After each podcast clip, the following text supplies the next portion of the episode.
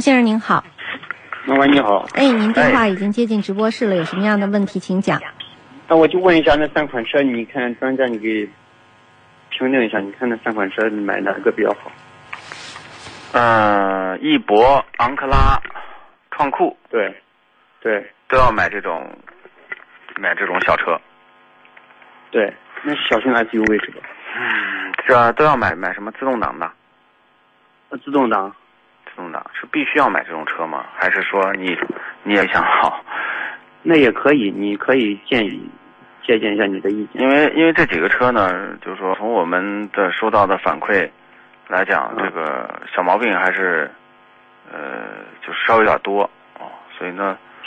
所以小毛从病这有个点多。对对对，包括此前呢，你像这个翼博的双离合，那真的是害了多少人呀！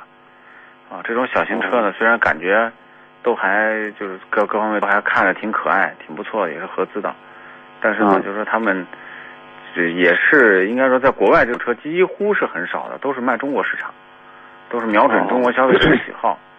而且那本如身果嗯那如果买轿车，比如说福克斯跟那个嗯大众的那个高尔夫，如果这两个选择的话，福特呢，就是这些年还是问题很多，所以我们的节目基本上很少推荐福特汽车，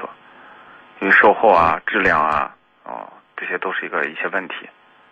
哦，还是对比较有问题。对，那如果你建议的话，就是十万左右，比如不超过十二万，不超过十二万的，这样如果要是小型的这种 SUV，你比如说缤智和 XRV，我觉得就要比你说的创酷这些车要强。那是哪个国家的？合资的很少。合资的合资的本田的缤智或者 XRV 就要略强。那如果是两厢轿车呢？那比如说高尔夫也能考虑，昂克赛拉也能考虑，但是动力总成呢，这个高尔夫可不如昂克赛拉的1.5的这个 6AT，高尔夫这个变速箱顿挫大一点，但是高尔夫的厚重感和那种品牌的这种感觉还是不错的。昂克赛拉是哪儿的？呃，马自达的马自达的昂克赛拉，那是对两厢车是吧？两厢有三厢，两厢也有三厢。对，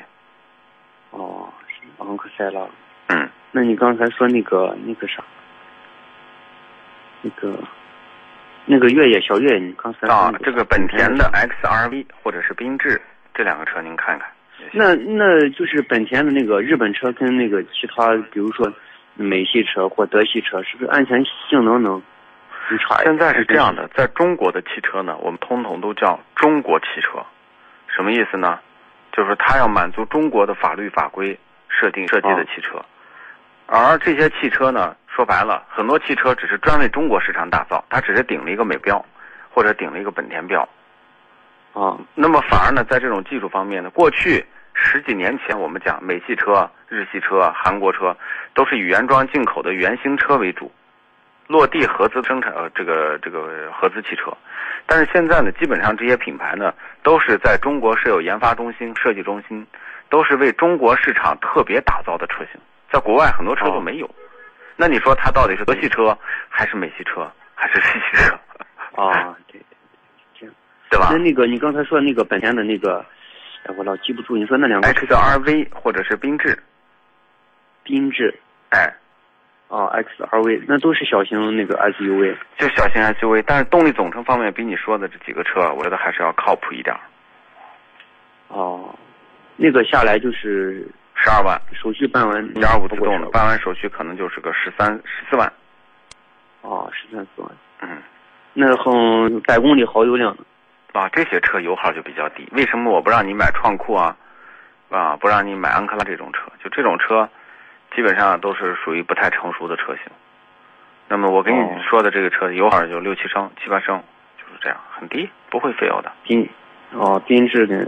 啥二 V XRV 啊， X 二 V 啊，对，甚至说你买买行逍客也行，也能考虑。逍客因为呢，就说这些企业呢，它具备制造这种小型 SUV 的能力和技术基础，而这个嗯福特呢和这个别克呢它就没有这个基础。哦，行嗯，行行行，你刚刚说那个最后一个，你说那个逍客，逍客还是日本的是吗？日系车，对，日系车，行行，好，对，好，好那就这样谢谢啊嗯，没事，拜拜。